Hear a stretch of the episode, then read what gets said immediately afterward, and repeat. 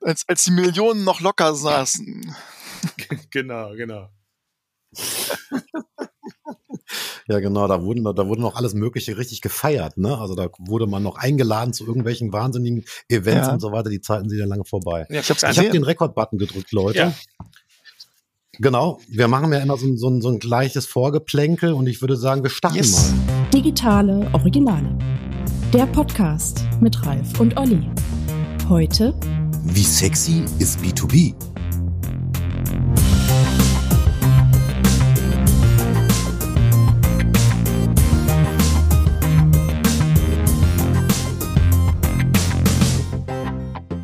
Ja, herzlich willkommen zur letzten Ausgabe des Podcasts Digitale Originale in 2021.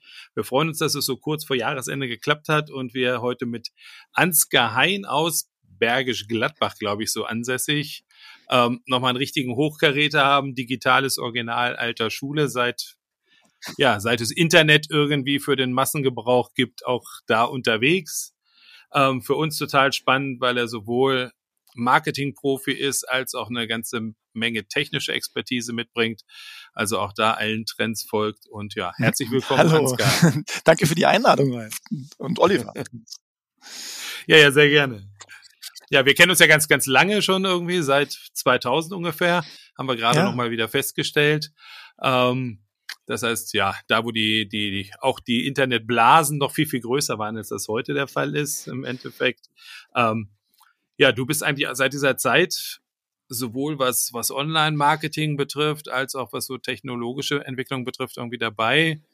Ähm, ja, vielleicht sagst du ein paar Worte einfach mal so zu deiner, zu deinem Werdegang. das sprengt das Format, glaube ich. Ähm, tatsächlich, äh, 1997 hat der, hat der ganze Zug äh, irgendwie angefangen und dann über die New Media Nummern, E-Commerce, E-Payment damals, da haben wir uns kennengelernt, das weiß ich noch.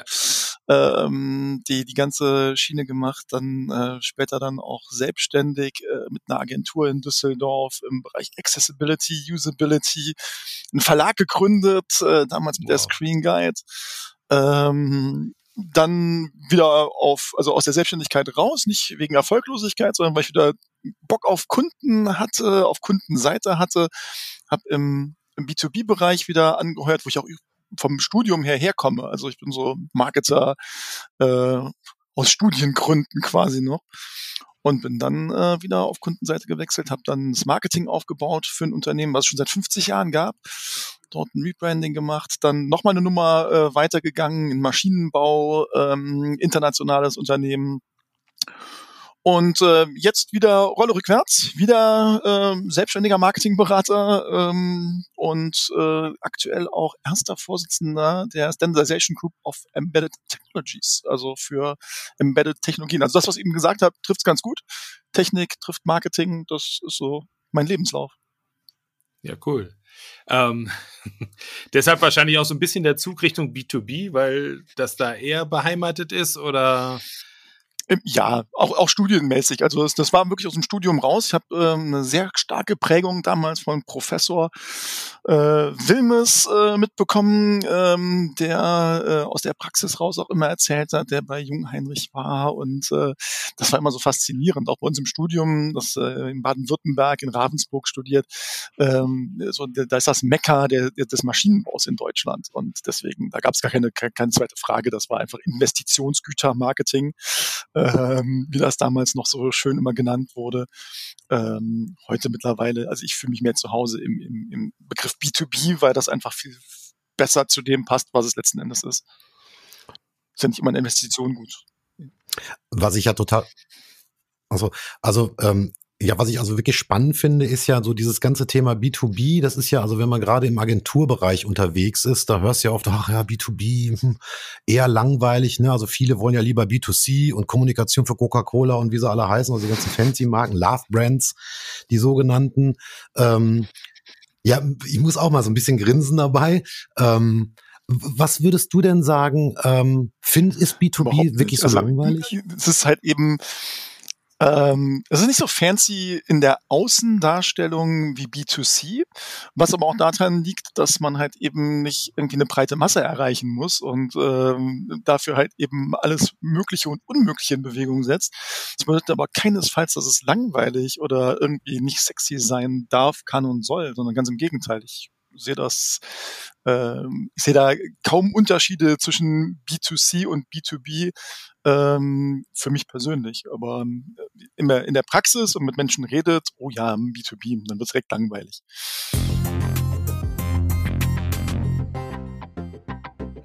kann ja vielleicht auch ein bisschen damit zusammenhängen. Also ich glaube, wo man helfen kann, oftmals ist wirklich im Bereich Kommunikation, könnte ich mir vorstellen. Du bist ja auch so als Interimsmanager dann unterwegs. Also wir selber haben ja auch recht viel mit B2B-Kunden zu tun und ich stelle immer wieder fest, ähm, ja, gerade so das, was das eigene Know-how betrifft, da wird doch immer sehr viel selbstverständlich vorausgesetzt und in die Welt hinausgetragen, wo vielleicht der Außenbetrachter ja staunend davor steht und sagt, hm, 46, 51 ist das jetzt tatsächlich irgendwie ein Textilklebeband. Hätte ich das wissen können, müssen. Ähm, müssen, ja, müssen. Wie, genau. Wie siehst du das? Ähm, ja, also tatsächlich die, dieses B2B-Marketing-Thema ist schon auch in, in der Historie sehr technisch geprägt. Das wird auch ganz oft in Unternehmen noch von Ingenieuren dann, also die gar nicht irgendwie einen Marketing-Background haben, sondern das sind, das sind Ingenieure oder Techniker oder techniknahe Menschen, die ähm, dann ins Marketing gegangen sind. Also und, und entsprechend werden dann Fakten gebolzt, was ja auch total richtig ist und auch wichtig. Aber das heißt ja nicht, dass Fakten langweilig dargestellt werden müssen. Also was ich, also wir, wie gesagt, wir sind ja auch sehr, sehr viel im B2B-Bereich unterwegs. Was ich immer sehr, sehr spannend finde, ist, und da gebe ich dir vollkommen recht, die Erfahrung haben wir auch gemacht, dass es tatsächlich Leute sind, die natürlich auch total technikverliebt sind. Also die lieben ihr Produkt, die lieben das, was sie da, was sie da bauen, was dann auch sehr, sehr erfolgreich in der Regel ja auch verkauft wird. Ähm, was natürlich auch ein Nischenmarkt oftmals ist, das ist, das ist auch klar. Aber wenn man natürlich von außen, also wir haben ja dann sehr gerne und sehr oft die Außenbrille erstmal auf und stehen dann erstmal mit drei Fragezeichen, müssen uns da auch erstmal reindenken. Also was ist denn das Besondere an diesen Produkten?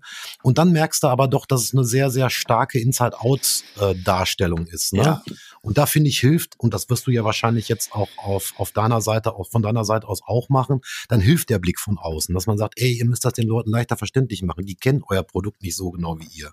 Auf der anderen Seite, was ich total spannend finde an dieser Art von Kommunikation ist, dass man sich auch in diese extremen technischen Produkte auch reinfinden muss. Also man lernt unglaublich viel, finde ich. Also man lernt selbst unheimlich viel. Also ich sag mal jetzt, ich will jetzt nicht dieses Beispiel Coca-Cola ständig, aber da ist es jetzt nicht so schwierig herauszufinden, was das für ein Produkt ist. Ne? Also es ist braun, schmeckt süß und schmeckt gut. Ne? Und ich sag mal, bei so technischen Sachen, da geht's ja schon viel mehr in die Tiefe. Man muss also sehr viel aber im B2B würden die Leute lernen. anfangen, die Rezeptur auseinanderzunehmen und über die ja, Rezeptur richtig. argumentieren, ohne das, das Geheimnis richtig, der genau. Rezeptur zu verraten.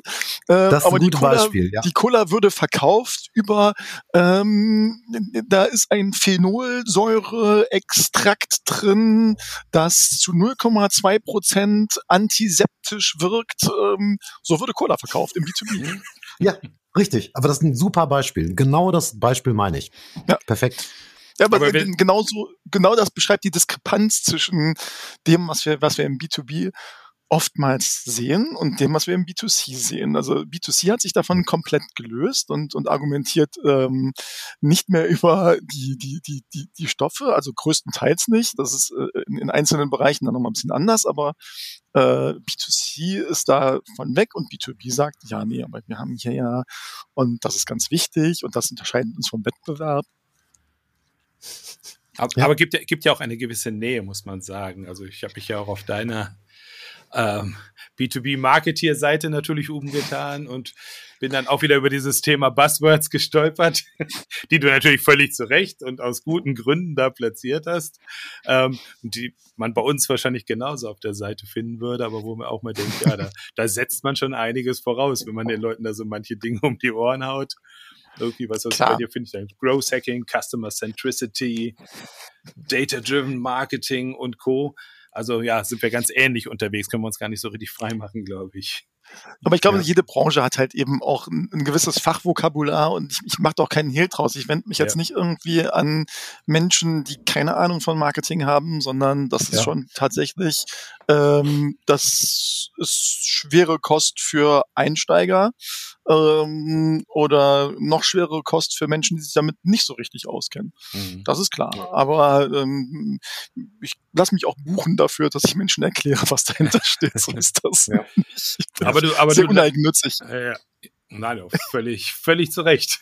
Aber du reitest jetzt ja im Moment auch gerade, wenn ich den aktuellen Blogbeitrag sehe, eben genau auf dem Ding, dass du sagst, hey, wir reden gar nicht mehr, auch im B2B-Bereich gar nicht so sehr von Kunden. Wir wollen hier Fans im Endeffekt gewinnen, etablieren. Wir wollen Communities schaffen, wo dann wahrscheinlich eben entsprechende Vertrauenswerte und Kundenbindung dann letzten Endes mehr oder weniger ja wie selbstverständlich zwangsläufig wachsen. Erzähl mal so ein bisschen von dem Ansatz. Der ist ja vielleicht dann doch noch wieder ein bisschen ungewöhnlich so für diesen B2B-Bereich. Ich weiß gar nicht, ob der wirklich ungewöhnlich ist oder ob es einfach nur eine, eine umgedrehte Perspektive ist. Also du hast das eben schön gesagt, mit dem die Perspektive von außen behalten. Das habe ich mir auch immer groß auf die Fahne geschrieben, auch in den Bereichen, wenn ich wirklich in Firmen drin war als Marketingverantwortlicher, diesen Blick von außen behalten. Und wenn wir jetzt mal auf so einen, so einen Kundenstamm von ähm, B2B-Unternehmen gucken, dann ist das ja wie ich schon sagte, ganz anders als im B2C-Bereich. Das sind ja nicht Millionen Kunden, sondern das ist ein ganz kleiner ausgewählter Kreis. Manchmal sind es ein paar hundert, manchmal ein paar tausend, äh, je nachdem, wie hochwertig das gut ist, was man da so verkauft und wie, wie weit der, der, der Reach ist der, der Marke, ob das jetzt International Outreach ist oder ob das irgendwie ähm, ne, ein lokales Ding ist. Aber wenn, wir, wenn man sich das anguckt, dann ist das wie ein VIP-Club. Hm? Mhm. So, und ähm, ich finde oder fand das schon immer, dass der auch so gemanagt werden sollte wie ein VIP-Club. Das heißt, da muss man dann auch noch mal ein bisschen segmentieren und sagen, okay, das hier ist wirklich mein, mein Kern, das sind so die, äh, die Top-VIPs, dann haben wir noch irgendwie äh, möchte gern VIPs und wir haben Leute, die irgendwie mal gerne überhaupt in diesen Club reinschnuppern würden. Ja, Ja. Und da drumherum kann man doch eine tolle Geschichte bauen.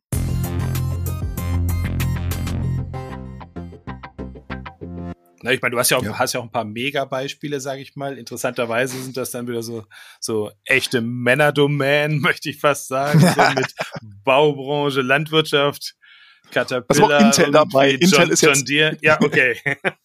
Aber die ersten beiden sind irgendwie signifikanter für mich natürlich. Also das greife ich natürlich sofort. Und der, also ja, bin ich sofort überzeugt und dabei bei der Sache, dass, dass man da natürlich Ja. wirklich, wirkliches Phantom aufbauen kann. Gibt sicherlich Bereiche, wo es ein bisschen schwieriger ist, könnte ich mir vorstellen. Ich weiß es nicht, ob es, ob es ähm, dann schwieriger ist oder ob wir einfach an diesen, an diesen großen Leuchtturmbeispielen, so, ein- so ein John Deere, den auch wirklich jeder kennt, ähm, äh, und auch ein Intel mit Sicherheit, der vielleicht für sein Community Management nicht ganz so bekannt ist. Ähm, wir, wir haben diese Leuchttürme, wir überhöhen die und dann übersieht man einfach, was man an so einem, an so einer kleinen äh, Unternehmung vielleicht hat, die jetzt nicht diesen, diese mega internationale Bekanntheit hat. Also Mhm. wie gesagt, ich habe ähm, vorletzter Job war in einem Unternehmen äh, im, äh, in Südwestfalen, bei einer Sauerland gesagt, das hören die da gar nicht gerne. Ähm, da war es wirklich so, äh, Unternehmen 45 Mitarbeiter, jetzt auch nicht die, äh, die, die, die riesen internationale Reichweite. Hm. Und wir haben dann eine VIP-Community für die Kunden aufgebaut und das sehr erfolgreich. Also Ähm, da hätte ich, da hätte ich direkt mal eine Frage. Wie ist denn da deine Vorgehensweise? Also erstmal wahrscheinlich musst du ja auch Bedarf wecken. Ne? Ich kann mir sehr gut vorstellen, dass so Unternehmen erstmal dieses Thema zwar irgendwie machen, wahrscheinlich sogar eher aus dem Bauch heraus, aber ähm, ja, er- erzähl mal, also wie würdest, wie gehst du da vor? Also wie wächst du den Bedarf denn überhaupt? Also ich finde es interessant als Frage, wie weckt man den Bedarf? Also ich habe jetzt kein Lehrbuch darüber und ich habe auch noch kein Buch darüber Mhm. geschrieben, kommt aber auf meine auf meine Bucketlist. Ähm, wie, wie baue ich eine B2B-Community? Also, ähm, nee, Spaß beiseite. Ähm, es, es gibt keine Blaupause dafür, glaube ich. Ähm, was ich gemacht habe, war ein Event aus dem Boden stampfen. Ähm, mit meinem Team zusammen ein ganz tolles Event kreiert, haben alle Top-Kunden eingeladen und haben das auch passenderweise auch direkt so benannt, dass das halt ein VIP-Event war. Ähm, haben die alle dazu eingeladen und wir hatten eine überragende Quote. Ich glaube, von ähm, 200 Eingeladenen hatten wir 160 da. Hm. Wow. So. Wow. Und, und das war der Startpunkt. Und ab da haben wir nie wieder losgelassen. Das heißt, wir haben nach dem Event eine Nachberichterstattung gemacht, haben dann an, an Weihnachten äh, und, und zwischendurch Events äh, veranstaltet, ähm, haben die halt gepampert mit Informationen, die sonst keiner bekommen hat und die immer wieder eingeladen. Und klar, dann springen noch mal ein paar ab, ähm, aber es etabliert sich relativ schnell ein sehr harter Kern, der äh, großes Interesse daran hat, ähm, sich zu vernetzen, sich mit anderen auszutauschen, äh, sich dichter an diese an diesen Brand binden zu lassen. Und das haben wir einfach immer weitergetrieben. Ich würde jetzt nicht behaupten, dass das irgendwie ähm, eine, eine Blaupause ist, aber ich glaube, dass es auch in anderen Unternehmen genauso funktionieren wird.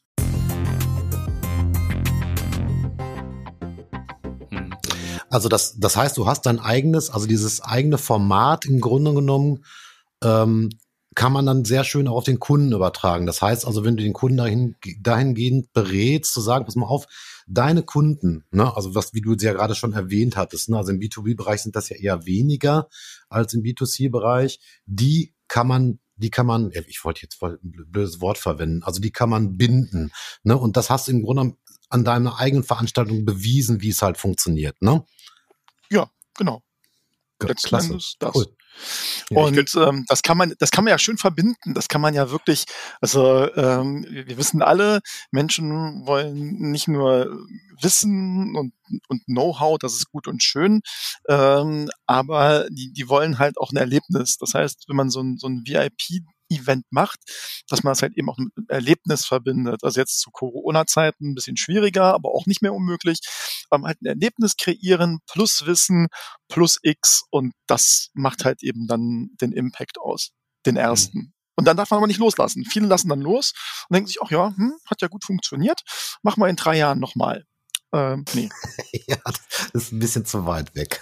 Stimmt. Nein, ähm, was, ja, aber viel, Achso, Viele ja, Unternehmenschefs denken so, die, die sagen dann halt eben aus Budgetgründen, nee, machen wir nicht nochmal. Ja, ja.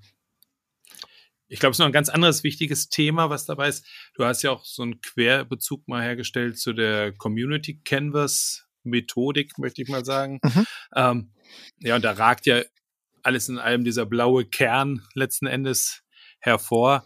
Also ich sag mal Themen wie Purpose, wie Identity oder sowas heute. Also ich glaube, da werden auch, also ich glaube, das sind ganz wichtige Aspekte, die auch ja in ihrer Bedeutung eigentlich heute kaum noch unterschätzt werden können und die wahrscheinlich wirklich viel dann auch zu dieser Bindung dann beitragen oder eben auch zu einer Nichtbindung beitragen, wenn sozusagen die Community da irgendwelche irgendwelche ja, Makel entdeckt oder irgendwelche Dinge fehlen, die man, die man eigentlich voraussetzt. Ja, wie betrachtest du das? Ja, ein Purpose ist für mich, also ich habe so ähm, Berührungsprobleme mit dem Purpose-Begriff, ähm, weil es einfach so unterschiedlich wahrgenommen wird. Wir haben auf der mhm. einen Seite diesen, ich finde, jedes Unternehmen ist aus irgendeinem Grund ja mal gegründet worden und das war ein Bedürfnis im Markt und die hatten irgendeinen einen sehr sinnhaltigen Zweck. Ähm, mag sein, dass er bei manchen im Laufe der Zeit ein bisschen durch äh, andere Dinge verschütt gegangen ist. Aber tatsächlich, da hast du völlig recht, Ralf, an der Stelle ein Purpose ist unabdingbar und für mich immer schon ein zentraler Aspekt jedweder Kommunikation gewesen, weil das hat was mit Aufrichtigkeit für mich zu tun. Und ähm, für mich ist da immer dieser Unterschied zwischen Marketing und Werbung. Ähm, Gerade im, im äh, B2C-Bereich erlebe ich das oft, dass halt eben Werbung nicht mehr die Wahrheit beugt, sondern bricht. Ähm, und da mhm. ist für mich, das darf nicht passieren, weil dann ist ein, mhm. ein Vertrauensbruch auch automatisch da. Ja. So kannst aber du keine Fans auch, erzählen. Da, aber da siehst du, das ist eine gute Sache. Das siehst du ja auch, dass immer gut Top-Down funktioniert ja eh schon länger nicht mehr, auch gerade in der Werbung nicht. Und das ist ja auch das Paradebeispiel dafür. Ähm, haben wir ja auch den Social-Media-Netzwerken sicherlich zu verdanken, weil im Grunde genommen ähm, kann jeder zu jedem seine Meinung kundtun. Das heißt, diese Art der Kommunikation funktioniert ja gar nicht mehr. ne? Und ich, ich sag mal so, und das ist unsere Erfahrung, das war im B2B immer schon ehrlicher. Also schon immer. Ne? Also auch selbst wenn du Werbung gemacht hast, und das ist auch wieder ein sehr spitzer Kreis und sicherlich nicht auch die Formate, die man jetzt von dem B2C-Bereich kennt, aber es war da immer schon ehrlicher. Ne? Oder stimmt. musste es sogar so sein, ne? weil du meistens Fachleute angesprochen hast und denen kannst du nicht einem vom Gletscher erzählen. es, es, ändert sich ja auch im B2C-Bereich gerade, glaube ich, ganz deutlich. Also ich glaube auch dieses, die Tage der klassischen Werbung irgendwie, ja, ich weiß nicht, ob gezählt sind, aber zumindest ähm, erfolgen da starke Anpassungen, glaube ich, dann irgendwie inzwischen. Also wenn ich jetzt auch an, an etwas neuere Marken denke, wie Oatly oder True Fruits oder ähnliche oder so, die kommunizieren ja auch schon ganz, ganz anders eigentlich in, in ihre Zielgruppe. Weil wir aufgeklärte Kunden haben. Ne? Also ja. das, was wir im B2C äh, sehen, ist vielleicht das, was Oliver gerade gesagt hat. Im B2B haben wir das. Wir haben da aufgeklärte mhm. Kunden einfach, die wissen, ähm, das ist richtig, ähm, das sind die Fakten und das erleben wir im B2C ja jetzt auch. Also da ist mit Sicherheit das Internet und Communities und dergleiche ähm, ein, ein, ein guter Aspekt, um äh, richtig von, von, von falsch zu unterscheiden. Ich hätte noch mal eine Frage, ähm, wenn du das ganze Thema Kommunikation jetzt nimmst. Also wie, wie empfiehlst du denn deinen, deinen Kunden oder was empfiehlst du deinen Kunden? Eine 360-Grad-Kommunikation oder bist du eher digital unterwegs, also die, die, Kunden der Kunden äh, eher digital zu binden? Oder wie wäre da so deine Empfehlung? Ein gesunder Mix. Ähm, das ist ein bisschen von, von Kunde zu Kunde zu Kunde unterschiedlich, weil die einen verkraften ein bisschen mehr digital, die anderen vielleicht ein bisschen mehr persönliche Nähe. Das ist auch ein bisschen von den Persönlichkeitsstrukturen in den Unternehmen abhängig, vom Vertrieb abhängig, von äh, dem, wie offen sind äh, die, die Ingenieure und Techniker, wie äh, funktionieren die anderen Bereiche, wie greift das ineinander.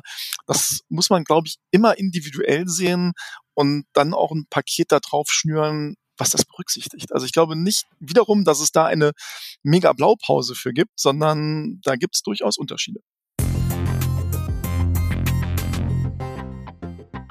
Ähm, du, du, sprichst ja von Community aufbauen. Ne? Ähm, was ist denn deine Empfehlung? Also was, was kann ein Unternehmen, ähm, die jetzt, sagen wir mal, im B2B-Bereich unterwegs sind, da gibt's ja große und auch mittelständische Unternehmen, auch kleinere mittelständische Unternehmen. Was wären so deine Top 5 Tipps? Meine Top 5 Tipps ist, äh, sind ähm, starten mit dem, was ich eben gesagt habe, dass man wirklich mal ein Event kreiert, was eine eine eine gewisse ähm, Höhe erzielt, also was ein Interesse beim bei, bei der Kundenklientel hervorruft und ähm, halt eben auf auf die Bedürfnisse von VIP-Kunden auch zugeschnitten ist. Und zwar in, in Richtung Know-how, in Richtung, was ähm, kann man so an als Event-Charakter, also als Erlebnischarakter mitgeben. Das wäre so mein, mein äh, Tipp Nummer eins. Tipp Nummer zwei ist, never stop. Ähm, wenn wir einmal diese Klientel bespielen, dann muss man an der Stelle weitermachen und die immer weiter bespielen, in immer mehr äh, Informationen und Regelmäßigkeit zukommen lassen, sodass das nicht eine Eintagsfliege ist. Das heißt, von einem kleinen äh, oder vielleicht von dem Event spricht, von einem etwas größeren Starting Point aus, ähm, das Ganze weiter aussehen und ähm, in, in weitere Kanäle reintreiben. Das halte ich als zweiten Aspekt für ganz essentiell. Und ich würde gar keine fünf Tipps draus machen, sondern eigentlich drei Tipps, nämlich ähm, das Ganze dann möglichst schnell versuchen zu digitalisieren und in eine, in eine digitale Community zu überführen, ähm, mhm. um dann auch ein besseres Management hinzubekommen der äh, Leute. Also das an, an CRM-Tool andocken ja. und ähm, entsprechend halt eben nachhalten. Ja, das wäre jetzt auch meine Frage gewesen. Also das heißt, CRM wäre für dich auch eine gute Grundvoraussetzung. Also gerade bei größeren mittelständischen Unternehmen sicherlich auf, auf jeden Fall eine wichtige Sache. ähm, und dann das ganze Thema in den, in den unterschiedlichsten Medien dann nachverfolgen und binden die Leute, ne? Also mit bestimmten Themen und Produkten, genau. Tools, Dienstleistungen, je nachdem, was die machen. Genau, ja, aber spannend. es ist gar nicht so sicher, also dass man ein CRM-Tool nutzen muss, aus meiner Sicht. Mhm. Das kann mhm. auch anders funktionieren. Wie gesagt, ich habe das auch schon selbst anders erlebt. Ich habe in Unternehmen gearbeitet, die kein CRM hatten. Und wir haben trotzdem mit mhm. Community-Aufbau begonnen. Das ist gar kein, mhm. gar kein Muss. Es, ist, es macht die Sache nur erheblich leichter. Also ähm, ich weiß, also was ich ganz spannend finde, das hattest du vorhin schon erwähnt, das ist ein bisschen abhängig von der Zielgruppe. Also gerade im B2B-Bereich, also insbesondere im Handwerk, da ist das ja, ähm, da stelle ich mir das krass vor, da kannst du ja schlecht, ähm, also die komplette ähm, Palette der Digitalisierung rauskramen.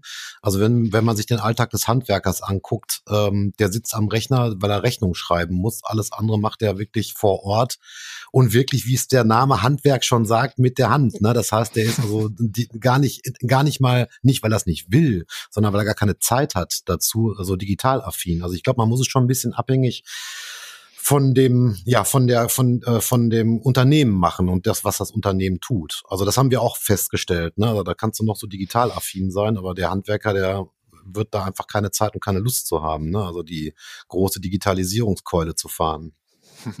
Ja, wie gesagt, das, das ist jeder unterschiedlich, aber das gilt nicht ja. nur fürs Handwerk, das gilt auch für große und größte Unternehmen, wo ich Dinge erlebt habe mhm. in Bezug auf nicht vorhandene Digitalisierung.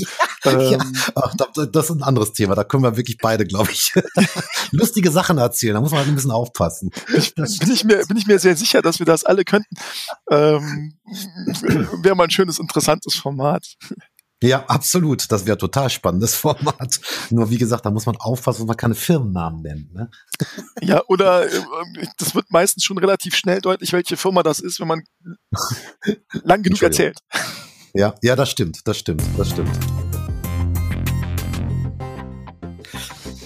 Aber Ansgar, wir haben, ähm, wir haben ja im Vorgespräch, hattest du was gesagt, du warst wo auch so mit diesen ganzen ähm, NFC-Beacons und so weiter unterwegs. Da würde ich jetzt mal, mal gern ein bisschen mit dir plaudern drüber kurz. Ach hey, ja, ähm, ich, ich weiß, dass du ein Wahnsinn...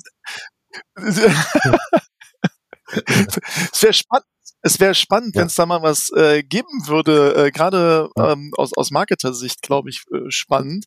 Aber ich weiß, ja. dass Oliver einfach ein, eine Wahnsinnskoryphäe auf dem Gebiet ist. Und äh, jetzt äh, kann ich natürlich nur noch äh, verlieren ab dem Punkt. Aber äh, ich bin gespannt, was du was für Fragen hast. Hau raus.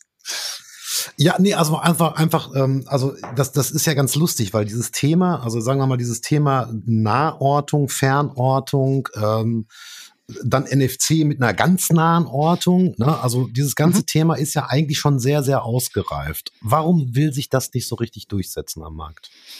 Äh, spannende Frage. Ich glaube, auf der einen Seite ist es äh, ein Datenschutzthema tatsächlich, mhm. äh, was viele Unternehmen umtreibt. Ich war ähm, vor ein paar Jahren auch Datenschutzbeauftragter, was ich immer spannend finde, jemand, der Marketingarbeit auch dann gleichzeitig zum Datenschutzbeauftragten zu machen. Ähm, da ist man gleichzeitig, gleichzeitig ist man gleichzeitig äh, ähm, Bock zum Gärtner. Ja, ja, völlig. Also es ist so wie äh, Himmel und Hölle in, in einer ja. in einer Position. Hat mir ja. aber tatsächlich sehr viele Insights gebracht und auch speziell zu diesem ja. Thema NFC und Beacon.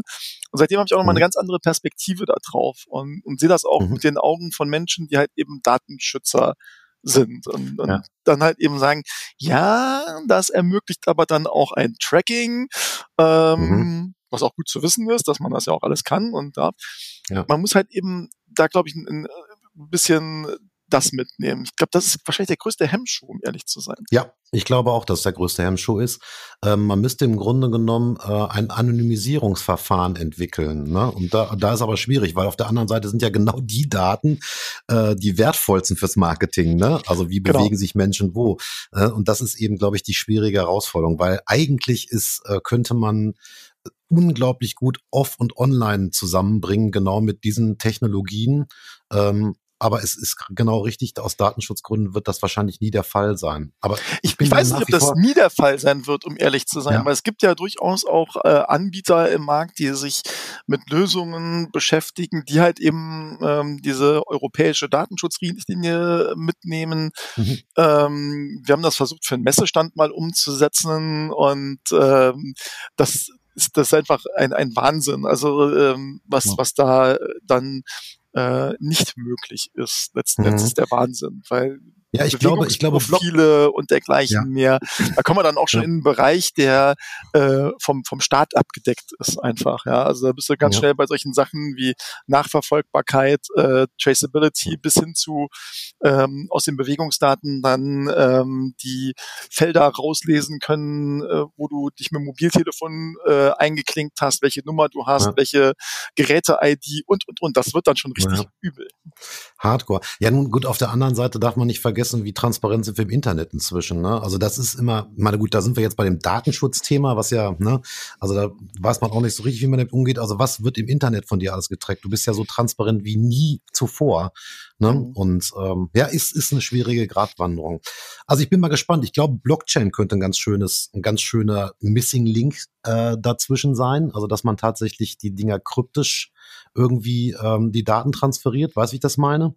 Ja. Das könnte vielleicht eine ganz gute Sache werden, werden sein, aber ja.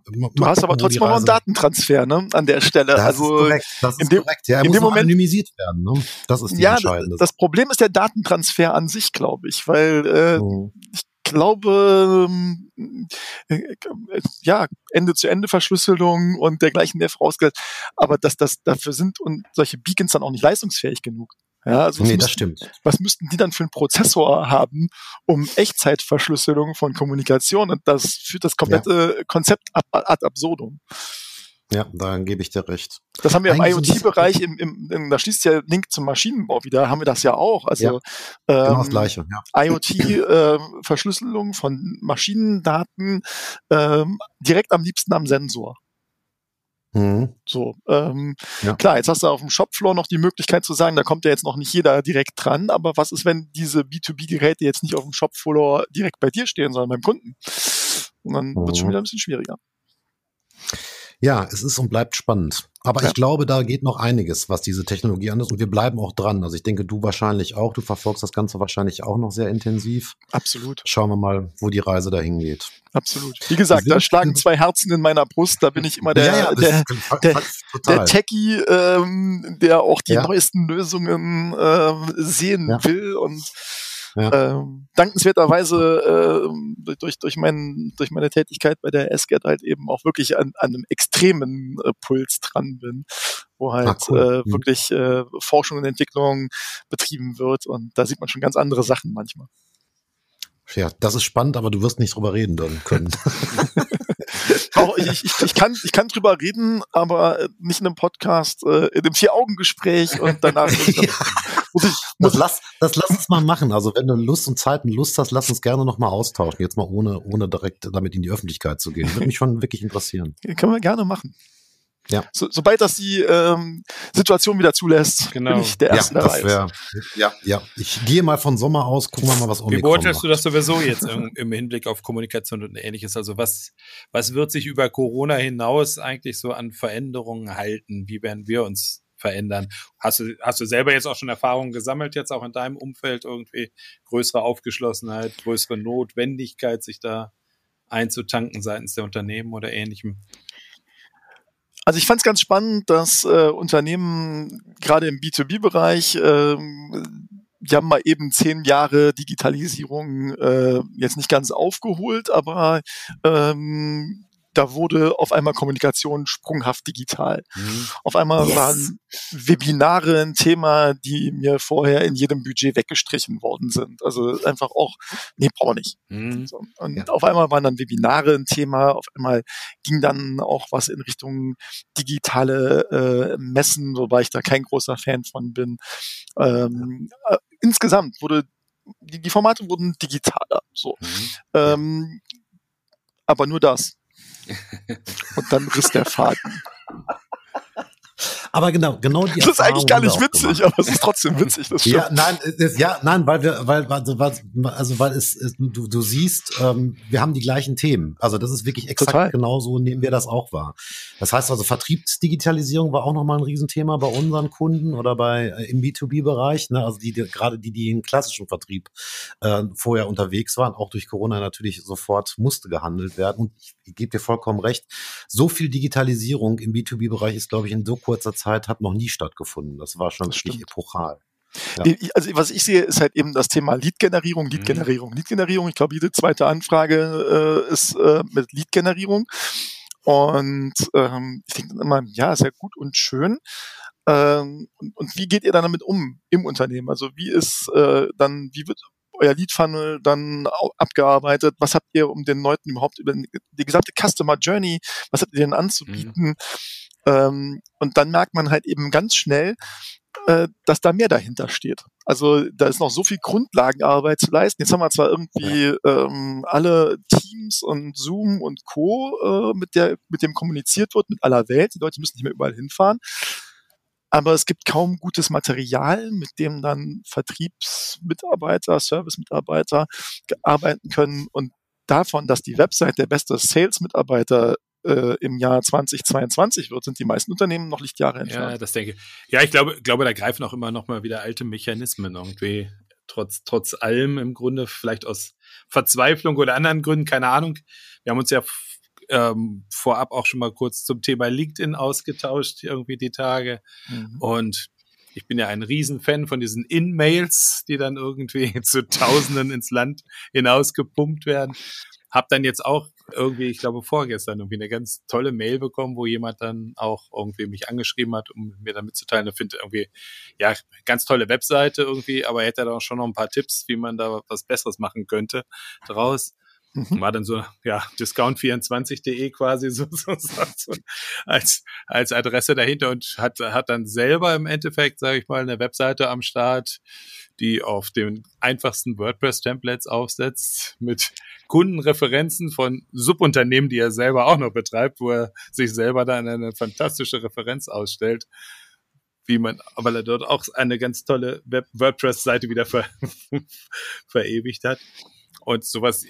Aber du siehst also, an, an dem Nummer. Thema ja auch schon wieder Link, LinkedIn, äh, da schließt sich der Kreis ja wunderbar zu unserem, unserem Community-Thema. Ähm, die, dieses, äh, dieser Community-Ansatz, äh, den auch LinkedIn mhm. vorantreibt, den viele andere Portale vorantreiben, das zieht die Leute natürlich auch ja. an. Ja? Und wenn, ja. wenn ich jetzt sage, dass zum Beispiel die Webseite der beste Vertriebler für mich werden mhm. muss, bei, bei, gerade bei B2B-Unternehmen, dann äh, setzt das für mich voraus, dass man halt eben auch langfristig sich überlegt, wie kann ich sowas in eine, in eine Community überführen? Also wie ja. kann meine Webseite dazu beitragen, dass ähm, ich eine Community mit Inhalten füttere? Ähm, wie wird meine Website zum Content Hub und und und. Also Absolut. das ist noch viel Absolut. zu wenig etabliert. Ja. Ja, lustig, lustig ist, das fängt ja schon damit an, erstmal überhaupt Dialog zu schaffen.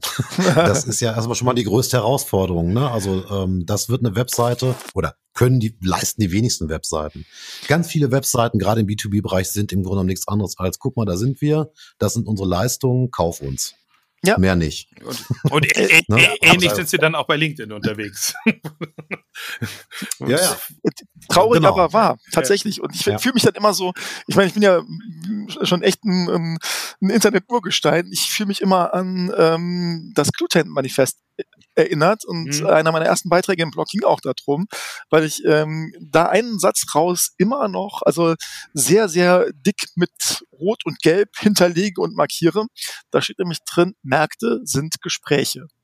Und ja. ähm, jedes Gespräch beginnt äh, auch im Internet mit Kommunikation. Und im Internet sind es Formulare. Wenn ich mir im Internet die meisten Formulare von Webseiten angucke und wie schlecht Formulare sind, mhm. dann wird mir Angst und Bange in Bezug auf Dialogfähigkeit von Unternehmen zu Kunden. Ähm, das, das, das ist immer noch wirklich Diaspora. Ansgar, das ist tatsächlich mein mein mein äh, Leib und Magen-Thema, wenn es um UX UI geht wo ich dann, also wenn die Leute sagen, so ja, also fange, fange an mit Illustration auf der Website, bla bla bla, ich sag, Leute, guckt euch mal die Formulare an. Ja, ja, also wenn ich, wenn ich um eine Anfrage zu stelle, äh, sinnlose Formulare ausfüllen muss mit Gott weiß wie viel Daten, die die Leute von mir haben wollen, äh, mache ich nicht. Also allein da gibt's schon so viel zu tun. Ähm, und ich, ich gebe dir vollkommen recht, man kann ja noch einen Schritt weitergehen. Wie kriege ich den echten Dialog hin? Also mhm. eben nicht ein Formular. Also wie kriege ich es mit Dialog hin, ohne Chatbot? Jetzt mal, also das ist jetzt nicht unbedingt das beste Beispiel ne, für Dialog. Aber ne, wie kriegt man es hin? Also wie kriege ich den User dazu, gerne zu, zu, äh, eine Frage zu stellen und auch möglichst schnell eine Antwort zu kriegen? Also wirklich Dialog. Ähm, ja. Da gibt's noch so viel zu tun, das ist unfassbar. Habe ich aber da kürzlich, äh, und auch da wieder Thema Community, hatte ich mit der äh, Telekom vor einem Jahr zu tun, äh, Umzug eines, ähm, eines, eines Anschlusses. Und man hat ja immer so ein bisschen so, also ich hatte ja noch meine Magenschmerzen von vor ein paar Jahren. Ich gedacht habe, oh Gott, das willst du nicht nochmal machen.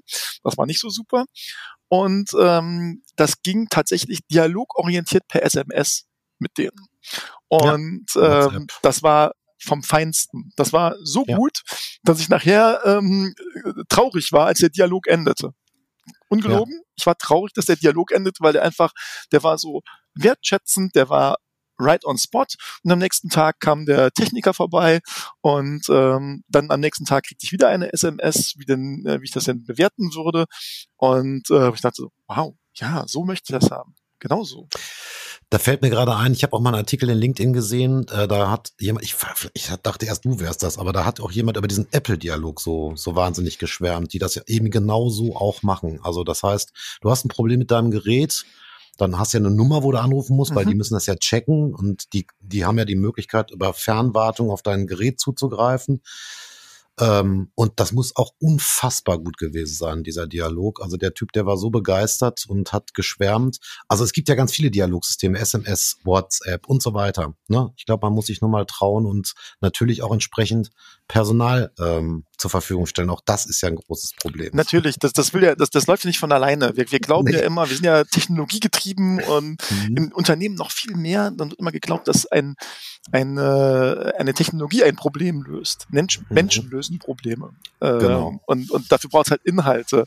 Ja. Und du kannst das mit Unified Messaging und dann sind wir schon wieder in, in einem neuen Themenblock, kannst du das auch wieder wunderbar machen, dass der Kanal ist egal letzten Endes. Ja, ob das eine ja. SMS ist, WhatsApp, whatsoever. Die, ja. die, das ist ja nicht die Intelligenz. Die Intelligenz nee. sitzt zwei Stufen drüber. Und seit, Absolut. Und, und da sind wir wieder bei Nutzerzentriert. Muss ich ja noch hinterher schicken. Seit Steve Jobs nicht mehr über die Produkte wacht, braucht es natürlich auch eine Service-Hotline bei Apple. Also das schönste Beispiel finde ich eigentlich die Magic Mouse 2 die du, die du dann vier Stunden nicht benutzen kannst, weil der Kabelstecker unten an der Maus sitzt. Mhm. Also Wahnsinn. das, da würde sich Steve Jobs in Grabe umdrehen. Rotieren. naja. Ja. Hm? Leute, wir sind bei 25, also wir sind jetzt eigentlich bei 45 Minuten. Ja, schauen wir mal. Ja, ein bisschen ähm, Schnitt haben wir ja immer noch dabei, glaube ich. Aber ja. ich würde natürlich noch mal ja. wissen, wenn wir schon mal so einen Marketing-Profi hier an Bord haben. Nicht wahr? Glaskugel, welche Sau treiben wir denn 2022 durchs Dorf, durchs Marketingdorf? Was wird der große Hype? Ich, mhm. ich äh, bin relativ äh, fest davon überzeugt, dass wir im nächsten Jahr ähm, nicht sehr viel mehr Neues sehen, als wir jetzt gerade haben. Ich glaube, es wird ein bisschen Konsolidierung geben. Aber wenn du mich nach einem, nach einem neuen Thema fragen würdest, dann glaube ich, dann ist es NFT ähm, Non-Fungible Tokens. Ähm, yes. Ich glaube, dass äh, da gerade im B2B-Bereich richtig was gehen könnte. Ja. Man sieht jetzt so mit, mit Pringles, die haben da jetzt äh, so eine Digital Edition rausgebracht. Ich meine, muss man vorstellen, Pringles verkauft quasi digitale Chipsdosen. Äh, verrückt. Mhm. Also kein, kein Produkt mehr, und wir fragen uns ja immer, wie, wie Digitalisierung und, und ähm, Disruption und dergleichen funktionieren kann. Das ist wahrhaft disruptiv, das ist wahrhaft innovativ. Ja. Und auch wenn das gerade alles mehrheitlich Spielerei ist, Nivea hat gerade so eine, so eine Nummer draußen, ähm, wo die in die Breite gehen. Ich glaube, das wird ein Riesenthema für die nächsten ein, zwei Jahre werden. Ist ganz lustig, habe ich mich gerade am Wochenende mit beschäftigt und ich bin im, hab in OpenSea rumgesurft, wie so ein, wie so ein Geisteskranker. Ähm, und habe dann auch gesehen, dass Adidas da auch schon ganz tief eingestiegen ist ja. in das ganze Thema. Ja, sehe ich auch. Wird ein Riesenthema nächstes Jahr. Also Nike hat ja gerade eben sogar ähm, eine, eine Firma aufgekauft. Ähm, ja, und kann das ich war jetzt gerade das ist RT, genau, Clone, Clone, X, Clone X ist das, die die gekauft haben, meine ich, ne? Nee, RTFKT. Ah, okay, gut. Dann habe ich das, habe ich mich vertan. Ich glaube, Clone X, das ist so einer, der so Avatare baut. Ich weiß nicht, ob du das gesehen hast, so japanisch aussehen. Ja, ja, ja, ja, ja, genau. Genau, und ich glaube, der arbeitet für dieses Unternehmen, meine ich. Ich bin, kann mich aber jetzt auch vertun, will jetzt nicht was Falsches erzählen. Bloß keine falschen Meldungen jetzt hier. Nachher kriege ich noch Shitstorms. Also die- diese, diese RTFKT, äh, die äh, das ist ja schon eine eigene Nummer, die so virtuelle äh, Nike-Schuhe äh, Ja. herstellen, also Designs dafür. Und Ja. die sind von Nike aufgekauft worden. Das musst du euch wirklich Mega. mal rein. Ja, ja. Das ist, das ist eine riesen ein riesen, ein riesen Ding und ähm, kann man gar nicht hoch genug ansetzen, ähm, was das bedeutet. Ja, und da, ich glaube, da ist auch ganz viel Musik drin. Ne? Also wenn ich, mir, wenn ich mir hier so einige Preise angucke, was Leute mit NFTs, also sagen wir mal so, so verdienen können, unglaublich. Also wirklich unglaublich. Aber für mich ist das auch im Moment noch ein Buch mit sieben Siegeln. Also ich muss mich da auch mal ein bisschen mit beschäftigen. Merke aber in der kompletten, gerade in der LinkedIn-Kommunikation wird ja auch so gehen, merkst du, wird dieses Thema immer, immer dichter. Es wird also immer mehr darüber gesprochen. Es Ja. kriegt, geht gewaltig in die Breite und ich gebe dir vollkommen recht, das ist auch ein diskutives Thema. Das wird uns sehr, sehr schnell und sehr intensiv beschäftigen. Absolut. Ich glaube, du bist aber äh, gut gewappnet, weil äh, Blockchain und Co. liegt dir ja insofern. Ja, glaub Ich, äh, bist da relativ schnell dran. Ja. Was ich nochmal äh, ganz spannend finde, was, wie stehst du zu dem Thema VR, was er jetzt, sagen wir mal, ich glaube, ich glaube, jetzt im vierten oder fünften Jahr, als der nächste heiße Scheiß gefeiert werden soll und irgendwie immer noch nicht gefeiert wird. Das vierte oder fünfte Jahr in Folge. Also ich erinnere mich, äh, dass, glaube ich, 1998 zum ersten Mal irgendwie Das- solche äh, VR-Dinge. Ich rede Das von der Zeit, Masse. jetzt, also Zeitgefühl jetzt nicht schwindet im Alter. Ja, nee, nein, nein, ich rede eigentlich auch von der Masse. Also ich sag mal, Ansätze gab es ja schon viele und auch schon sehr, sehr lange, aber immer noch ist es eine Nische, ne? Es ist nach wie vor eine Nische. Es Und wird alle einfach nicht, großen. es wird nicht Ja. abheben. Ähm, Nee. Und ich kann auch aus Erfahrung mit VR sagen, wir haben es auf Messen, da ist eine riesen Berührungsangst der Menschen, sich lächerlich Mhm. zu machen.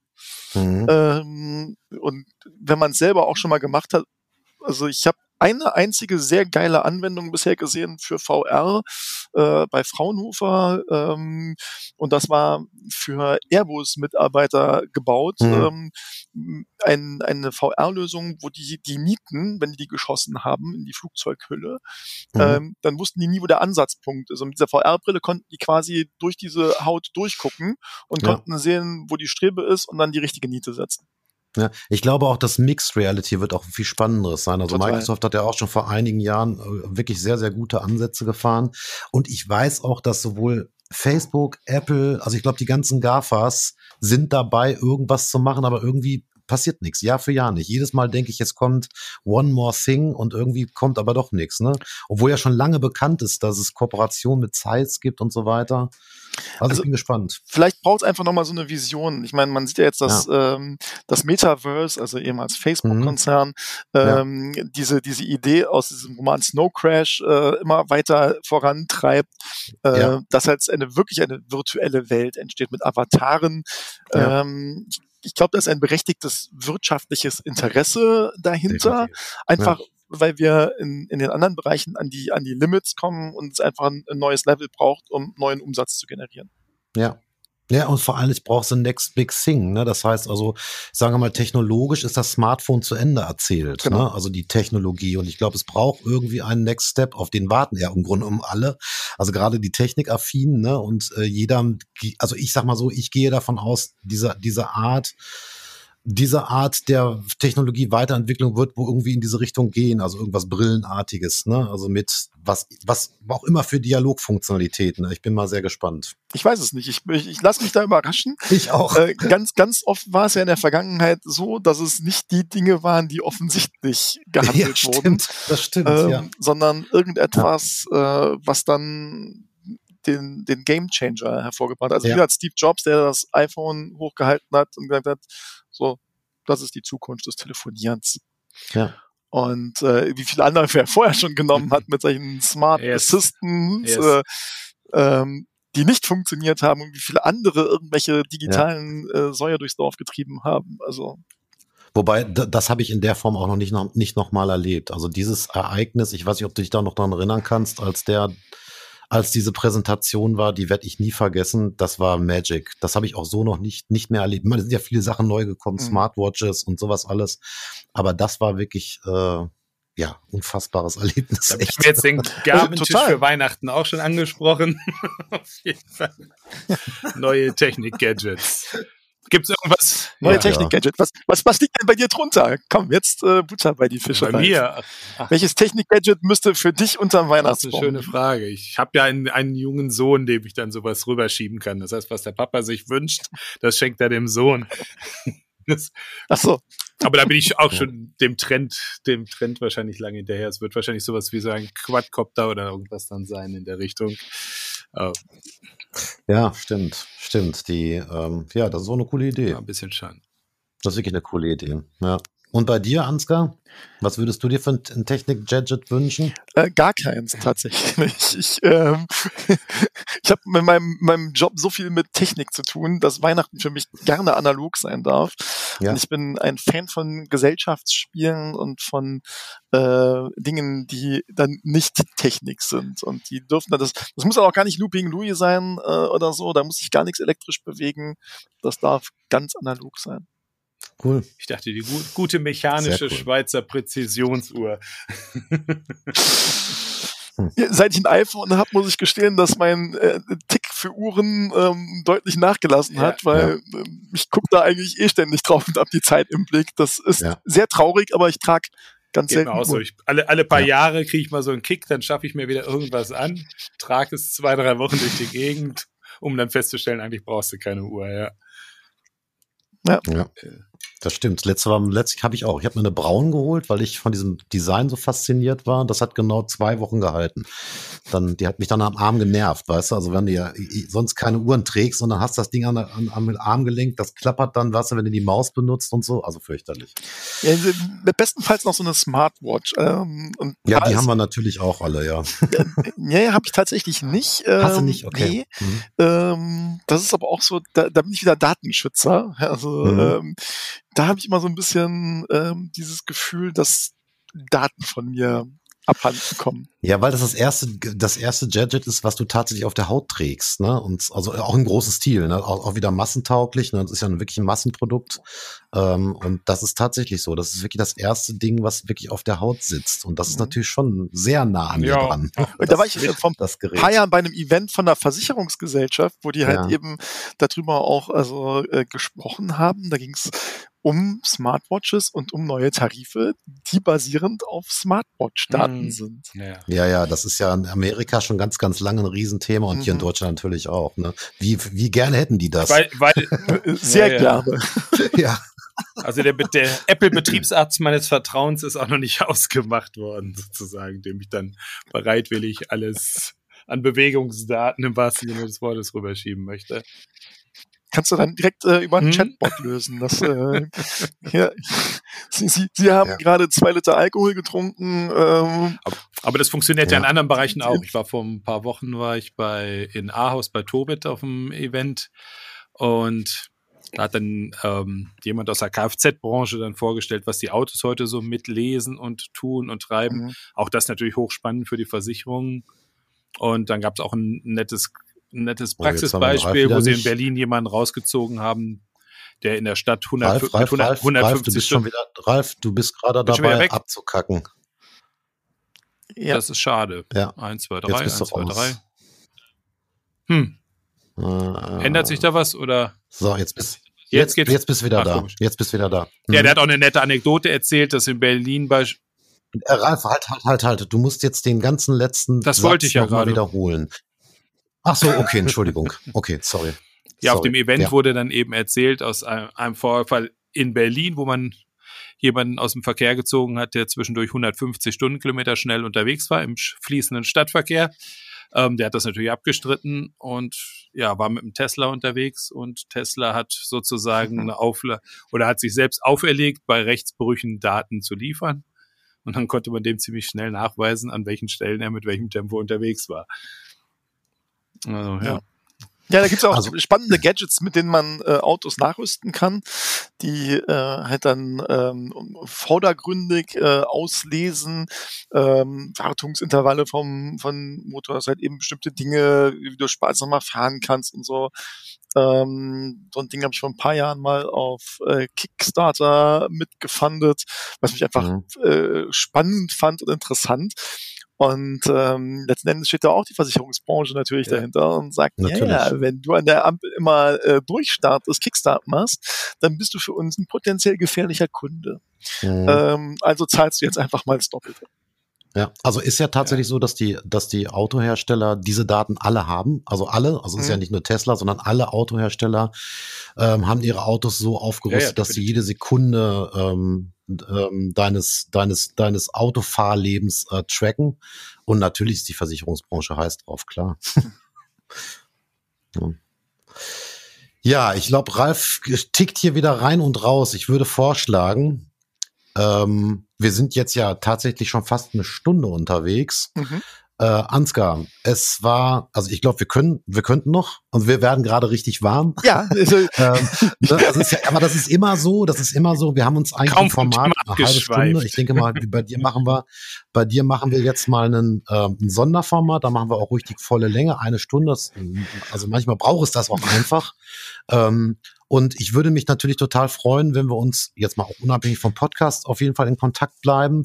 Und äh, es war total spannend mit dir. Ähm, und ja, wie gesagt, wir könnten, glaube ich, noch stundenlang über diese, über ganz, ganz viele Themen reden.